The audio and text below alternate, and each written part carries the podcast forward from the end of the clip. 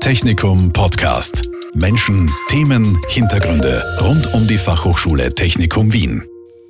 Was haben Solarponds, Latte Macchiato und Ozeane gemeinsam?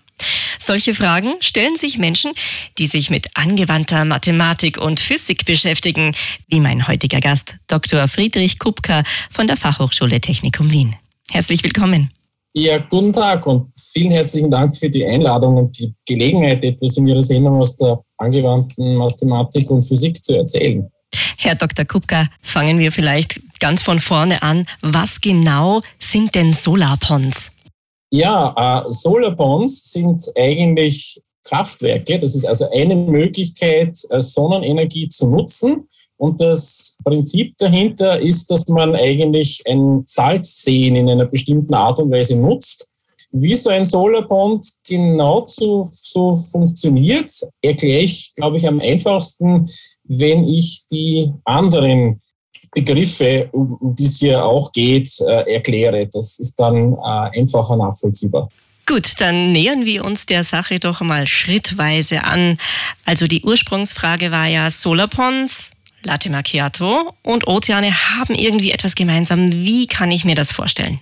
Naja, es ist jetzt so, ob wir jetzt zum Beispiel die Natur der Sonne oder eines, eines Sterns untersuchen oder ob wir die Beschaffenheit von Ozeanen und ihren Einfluss aufs Klima untersuchen oder ob wir jetzt an Methoden der Energiegewinnung und Speicherung aus erneuerbaren Ressourcen mit umweltverträglicheren Konzepten interessiert sind oder ob wir ganz einfach nur physikalische Phänomene des Alltags erklären wollen, immer wieder spielen die gleichen Prozesse dabei eine Rolle, die sich mit den gleichen Konzepten verstehen lassen. Und das meine ich jetzt nicht nur so qualitativ, so heiße Luft steigt auf, schwere Objekte sinken in einer Flüssigkeit an den Grund, sondern wirklich in einem genaueren quantitativen Sinn. Also wir können durch Messungen an Objekten und von ihren Eigenschaften veränderte Umstände feststellen und mittels entsprechender Berechnungen können wir daraus entweder vorhersagen oder bestätigen, wie sich diese festgestellten Veränderungen genau auswirken. Und das ist die Grundidee hinter der physikalischen Methode, die Natur zu verstehen. Und die ist wiederum einer der wichtigsten Grundlagen der modernen Technologie. Und in diesem Sinne hängen diese Dinge zusammen. Bleiben wir mal bei den Solarponds. Bei Sonne und Salzwasser fällt den meisten wohl Urlaub am Meer ein. Aber Solarponds haben damit wohl wenig gemeinsam, oder? Nein, also die Idee dahinter ist, so einen künstlichen Teich anzulegen, bei dem so unter praller Sonne langsam Wasser verdunstet. Das ist einmal der erste Schritt zum Bau von so einem Solarpond, aber mit Verdunsten allein haben wir da noch nicht viel. Da brauchen wir noch weitere Ideen. Und in diesen äh, verschiedenen Gebieten und Anwendungen, da ist eines gemeinsam, die Ideen, die wir brauchen, damit wir da weiterkommen, die werden in zwei bestimmten physikalischen Fachgebieten untersucht. Und das sind die Hydrodynamik und die Thermodynamik. Und die brauchen wir, damit wir verstehen, wie Wärme in Flüssigkeiten und Gasen äh, transportiert wird. Und das geschieht nämlich nicht nur durch Strahlung, sondern vor allem durch Wärmediffusion und Konvektion. Und das sind die physikalischen Prozesse, die untersucht werden müssen, damit wir so einen Solarpond verstehen. Was genau ist denn unter Thermodynamik zu verstehen? Also die Thermodynamik, die beschäftigt sich damit, wie Energieumwandlung und Stoffumwandlung geschieht. Durch Austausch von Stoffen, durch Austausch von Energie, durch Umwandlung von Energie in ihre verschiedenen Formen. Und im Gegensatz dazu beschäftigt sich die Hydrodynamik äh, damit, wie Bewegungen in äh, Flüssigkeiten und Gasen stattfindet. Flüssigkeiten und Gase werden mit dem Oberbegriff Fluid bezeichnet, weil sich dieselben Konzepte für beide anwenden lassen, zumindest was die Bewegungen betrifft, die in Flüssigkeiten und Gasen stattfinden. Und wie erfolgt nun dieser Wärmetransport? Naja, für den äh, Salzsee, wenn wir uns vorstellen, wie der aufgewärmt wird, das geschieht äh, natürlich durch Strahlung von der Sonne. Das sind also elektromagnetische Wellen oder im Bild der modernen Physik äh, äh, sind das Photonen, Lichtteilchen und so erwärmt die Sonne halt den Erdboden. Und dafür muss sich das Fluid auch nicht bewegen. Ähm, bei der Wärmeleitung oder Wärmediffusion geschieht das so, dass sich äh, das Fluid nicht im großen Stil bewegen muss, nur die Moleküle drin, die bewegen sich. Und wenn in einer Region, wo die Temperatur höher ist, sich da die Moleküle bewegen, so bewegen sich die schneller als im Vergleich zu einer zu Molekülen aus einer Region, wo es im Vergleich dazu kühler ist. Und die Moleküle können das jetzt direkt aneinander abgeben. Die wärmeren äh, Moleküle, sozusagen die schnelleren, die geben ihre, ihre, ihre Energie durch Stöße an die kühleren ab. Und genauso funktioniert es eigentlich, wenn jetzt eine Sonne auf eine Hauswand drauf scheint. Die erwärmt sich. Drinnen ist es vielleicht noch kühler und durch die Stöße der Moleküle, aus denen äh, die Isolierung, äh, die Ziegel und der Verputz und die anderen Teile bestehen, wird dann langsam die Wärme übertragen und es wird dann schließlich auch innen wärmer. Also das funktioniert, ohne dass sich da jetzt so viel was bewegen tut. Bei der Konvektion ist das jetzt hingegen anders. Da ist das Fluid selbst in Bewegung. Was Warmes wird von einem Ort höherer Temperatur zu einem Ort mit niedrigerer Temperatur transportiert und natürlich mischt sich da alles Sowas tritt auf, wenn man zum Beispiel an eine Herdplatte denkt, aber auch bei einer Zimmerheizung. Und in technischen Anwendungen ist das oft eine Konvektion, die man erzwungene Konvektion nennt. Die Strömung gäbe sowieso und die Wärme wird dann sozusagen einfach mitgenommen. In der Natur ist das hingegen meist etwas, was man als freie Konvektion bezeichnet. Da gibt es da gibt's die Situation, dass man Temperaturunterschiede vielleicht hat, kleine durch irgendwelche Bewegungen äh, im Fluid, die äh, irgendwie äh, rein zufällig durch Stöße oder sonst was entstehen können. Und die können sich selbst verstärken. Und das geschieht dann, wenn im Wesentlichen kühles Fluid über warmen liegt. Dann kann das Warme so ein bisschen sich hinaufbewegen und die Wärmeleitung im Fluid ist zu langsam.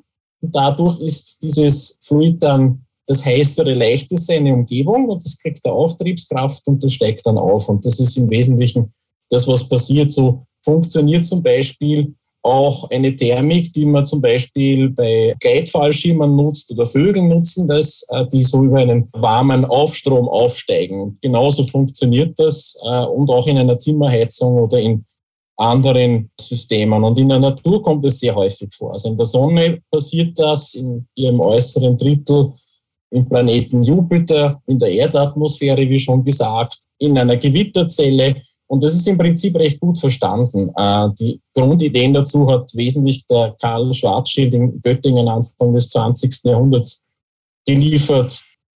Vor 50, 60 Jahren, in den 1960ern, hat man dann untersucht, was passiert, wenn im Fluid es nicht nur einen Temperaturunterschied gibt, sondern auch in der Konzentration von Stoffen wie schwer die einzelnen Komponenten von einem Fluid sind im Molekulargewicht. Und ist das jetzt schon der entscheidende Hinweis, was Solar Pons und Latte Macchiato gemeinsam haben? Das ist es im Prinzip genau schon. Und zwar ist das so, der Latte Macchiato, so wie er zumindest nördlich der Alpen meist serviert wird, also da muss man aufpassen, je nachdem, wo man den bestellt, kriegt man ganz verschiedene Dinge. Das ist ja in Österreich beim, beim, beim äh, Kaffee schon so, je nachdem, was man da für Bestellung auf, gibt, kann man da in Wien und in Salzburg ganz Verschiedenes serviert bekommen. Nun, der leichtere Kaffee, der wird über die schwerere Milch, die Milch hat eine höhere Dichte und den, der wird vorsichtig eingeschenkt und wenn er dazu noch heißer ist, so verhindert sowohl der Temperaturunterschied als auch der Dichteunterschied, dass sich das mischt. Und so können die Schichten stabil bleiben. Der Schaum drüber, äh, den man da in der Regel auch erhält oder auch nicht, je nachdem, wo er serviert wird, der enthält viel Luft, der ist natürlich noch leichter. Wenn jetzt die Temperatur im Espresso zu niedrig wäre, ah, dann wäre da der Kontrast nicht so hoch und die Schichten würden sich leichter mischen können. Und ganz genau das Gleiche benutzt man jetzt im Solarpond, um da drin die Wärme zu speichern. Da sorgt man dafür, dass am Grund des Sees oder des künstlichen Teichs ein hoher Salzgehalt ist und der verhindert dann den, diesen Auftrieb und das Durchmischen. Und damit kann man jetzt Wärme speichern, ohne dass auf einmal gleich Konvektion entsteht und alles durchmischt und die ganze Wärme nach oben transportiert. Wenn man natürlich jetzt den, den Teich eine Zeit lang der Sonne zwangsläufig aussetzt, der ist ja da draußen in der Natur, da kann man das in dem Sinn gar nicht steuern, dann wird es natürlich immer wärmer. Irgendwann würde die Konvektion kommen. Und jetzt kommt aber das Entscheidende, wenn da drüber eben eine Schicht ist mit mehr oder weniger fast Süßwasser, dann ist die Schicht dazwischen, diese Grenze, die wirkt da wie ein Deckel. Da ändert sich der Salzgehalt sehr schnell. Das sorgt dann dafür, dass es trotzdem nicht dazu kommt, dass selbst wenn unten Konvektion entsteht, im salzigen Teil, dass das da leicht rauf kann. Das trennt das richtig. Da sitzen dann richtig zwei so Konvektionszonen übereinander. Zwischen den beiden gibt es nur ganz langsam Wärmetransport. Und so kann man das leicht aufwärmen, bis es warm genug ist, so dass man es dann ernten kann, sozusagen, dass man die Wärme rauszieht und damit entweder Kraft gewinnt oder eine sonstige An Anwendung für, für die Wärme hat. Im Einzelnen ist das dann natürlich noch etwas komplexer, damit einem nicht der ganze See verdunstet. Aber von der Idee her ist es daher wirklich das Gleiche wie beim Kaffee. Wann und wie solche Schichten jetzt entstehen, ist also offensichtlich interessant. Und äh, genau dazu habe ich mit einer Reihe von Kollegen Forschungsarbeit gemacht. Und wir fanden es ganz spannend, dass man das auch an solchen technischen Anwendungen und an alltäglichen Phänomenen äh, gut äh, verdeutlichen kann, weil das gleiche Grundproblem, physikalische Grundproblem dahinter steckt. Können Sie uns da Beispiele nennen aus Ihrer aktuellen Forschung? Ja, gemeinsam mit dem Herrn Florian Zausinger, der war damals an der PTU Cottbus-Senftenberg tätig, als mittlerweile äh, Professor an der Fachhochschule Mittweida in Deutschland, habe ich mich mit der Frage beschäftigt, wie solche Schichten entstehen, bei denen sowohl das äh, Molekulargewicht als auch die Temperatur sich abhängig von der Höhe verändern. Und bei den meisten Flüssigkeiten und Gasen diffundiert die Wärme schneller als die Konzentration, die das Molekulargewicht bestimmt, also das Salz zum Beispiel oder Helium zum Beispiel im Vergleich zu Wasserstoff. Und ein Beispiel dafür, wenn man sich das vorstellen kann, ist ein mit Helium gefüllter Luftballon. Wenn man den erwärmt, der würde relativ rasch auskühlen, aber das Schrumpfen dadurch, dass das Helium ausdiffundiert, das dauert viel, viel länger. Und so ist es eigentlich bei den meisten Fluiden und Gasen, die da für Anwendungen interessant sind. Und diese Diffusionsgeschwindigkeiten sind zwar wichtig, aber sie sind nicht entscheidend. Denn wenn man die theoretischen Analysen aus den 60er Jahren hernehmen würde, dann dürfte es diese Schichten, die man auch in Ozeanen gemessen hat, äh, festgestellt hat, bestimmt hat, eigentlich gar nicht geben, weil die Bedingungen dafür nicht passen. Und genauso wenig eine andere Art von Schichtbildung in der Natur, nämlich in Vulkanseen. Da gibt es den berühmt-berüchtigten Lake Kivu, wo auch solche Schichten entstehen. Und da ist halt nicht das Salz das, was den Unterschied ausmacht, sondern gefährliche gelöste Gase. Und was haben wir jetzt nun konkret gemacht? Wir haben in einer Arbeit gezeigt, äh, dass für die Bildung von diesen Schichten nicht so sehr es wichtig ist, wie das im Mittel von oben nach unten verteilt ist, sondern es wirklich die Eigenschaften der Grenzbereichen, der Schichtgrenzen entscheidend sind. Also wenn man sich jetzt so vorstellt, so ein, Stapel an Schichten übereinander, dann ist es so, dass selbst wenn die oberste Schicht durch mehrere andere Schichten getrennt äh, ist, äh, dann ist es entscheidend durchaus, was an einer unteren Grenzschicht passiert, ob sich oben sogar eine weitere bildet. Und es hat sich herausgestellt, dass es sogar weitgehend egal ist, wie zäh die Flüssigkeit jetzt ist oder das Gas oder ob von seitlich irgendeine Strömung rankommt. Das ist ein ziemlich robuster Prozess. Es ist so, sozusagen so, als ob sich die Schichten miteinander austauschen würden. Diese Grenzschichten sind also die entscheidende Rolle. Und das hat man mit den Analysen aus den 60er Jahren noch nicht erfassen können. Die haben uns vorher näher angeschaut, auch mit Kollegen aus der Ozeanographie vom Alfred Wegener Institut Bremerhaven. Und äh, letzten Endes sind wir so zu dem Schluss gekommen, wie einige andere Kolleginnen und Kollegen aus der Forschung auch, dass eben diese, der Aufbau dieser Schichten ganz wichtig ist, um zu verstehen, wie das funktioniert, so eine Geschichte der Konvektion. Und wie können diese Forschungsergebnisse jetzt angewendet werden? Also zum Beispiel auch schon für die Solarponds? Meines Wissens im Moment noch nicht. Allerdings muss ich dazu sagen, dass ich da jetzt nicht direkt mit Ingenieurinnen und Ingenieuren in Verbindung bin, die so etwas konstruieren. Die Grundidee ist allerdings trotzdem eine wichtige, weil wir mit diesen Ergebnissen jetzt besser verstehen, dass eben nicht nur der mittlere Verlauf wichtig ist, wie Temperatur und Materialkonzentration sich in dem Fluid ändern, sondern dass wirklich der Schichtverlauf wichtig ist, vom Rand weg ins Innere hinein. Und damit kann man dann genauere Vorhersagen machen, wie jetzt Wärme und Stoff transportiert wird. Und unmittelbar anwenden kann man das an Themen aus dem Bereich Astrophysik. Bei Sternen von großer Masse ist es da zum Beispiel wichtig, da kommt es auch vor. Und entscheidend mit darüber, wie viele bestimmte chemische Elemente im Verlauf der Zeit wann produziert werden. Und genauso ist es auch wichtig, um zu verstehen, wie äh, Planeten mit der Zeit abkühlen. Das war auch so eine astrophysikalische Fragestellung.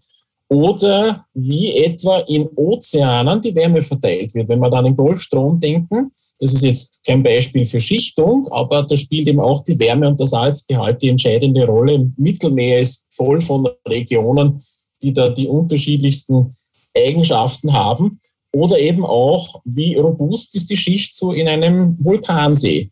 Und bei technischen Anwendungen ist es so, die Solarbonds, die können natürlich noch weiter verbessert werden, so wie sie jetzt gemacht sind. Da ist noch Potenzial da, dass man das geschickter und effizienter macht. Und äh, dafür ist es natürlich auch wichtig, dass man so Schichtgrenzen besser versteht oder in anderen technischen Anwendungen manchmal ist Schichtbildung erwünscht, wie beim Latte Macchiato, manchmal ist es unerwünscht, wie vielleicht beim Befüllen eines Tanks oder so der Fall ist. Und in all diesen Fällen ist es daher eine wichtige Information, dass man die Rolle der Schichtgrenzen in so einem Fall besser versteht. Wie wichtig ist denn aus Ihrer Sicht die Zusammenarbeit zwischen der Grundlagenforschung und der angewandten Forschung? Ja, ich denke, diese direkte Zusammenarbeit ist zwischen Grundlagenforschung und, angewandter Forschung, die mit sogar eventuell spezieller Produktentwicklung wie beim dem Design von so einem, so einem Solarpond vielleicht, ist ja nicht nur spannend, sondern ist auch vorteilhaft. Denn wenn eine Fragestellung aufgeworfen wird, die kann vielleicht nicht immer in einem Entwicklungsprozess, einem industriellen, einem unmittelbaren Problem gelöst werden, weil einfach die Zeit- und Personalressourcen wirtschaftlich gesehen nicht vorhanden sind. Und da ist der direkte Austausch mit Forschungsbereichen der Physik äh, eine Alternative. Wenn man so vernetzt zusammenarbeitet, haben wir da viel kürzere Wege bei Problemlösungen und die können von ganz unerwarteter Seite kommen. Also ich kenne auch andere Fälle, wo zum Beispiel Ideen, die aus dem Motorendesign gekommen sind, Kolleginnen und Kollegen geholfen haben, die also über Aufgabenstellungen aus der stellaren Astrophysik nachdenken. Wenn also eine, eine Explosion stattfindet und eine Flammenfront durch etwas läuft, dann ist das genauso so ein Fall, wo so eine Grenzschicht wichtig ist. Und da war so ein Beispiel, wo in die Gegenrichtung äh, Information sozusagen transportiert worden ist von der, von der Ingenieursanwendung, wo das zuerst gelöst worden ist, äh, in die astrophysikalische. Und genauso gut funktioniert es auch umgekehrt. Und ich sehe das daher besonders spannend. So ein Zusammenhang liegt da eben auch vor zwischen Solarponds und dem Latte Macchiato, Ozeanen und, und ganz anderen astrophysikalischen Fragestellungen.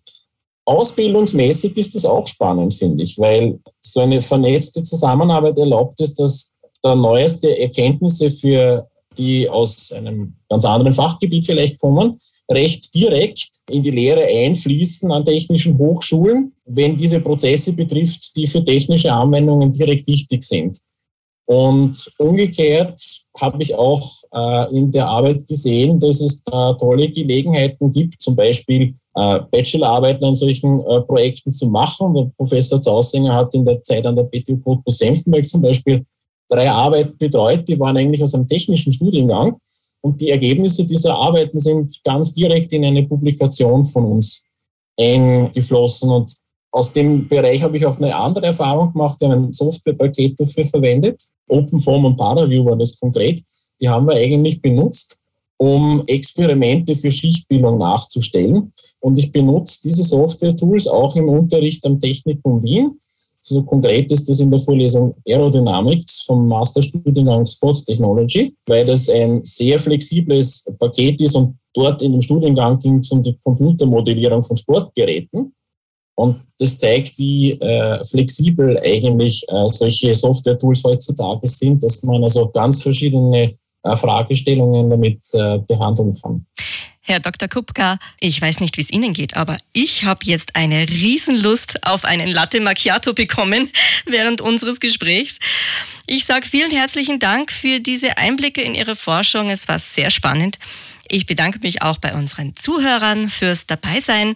Vielen Dank. Ja, ich habe zu danken. Herzlichen Dank. Also es war wirklich eine Freude und ein Spaß da, über diese Sachen äh, heute zu sprechen. Und äh, ich glaube, ich werde mir dann nachher auch irgendwie etwas mit Kaffee machen. Technikum Podcast. Menschen, Themen, Hintergründe rund um die Fachhochschule Technikum Wien. Dieser Podcast wurde produziert von Radio Technikum.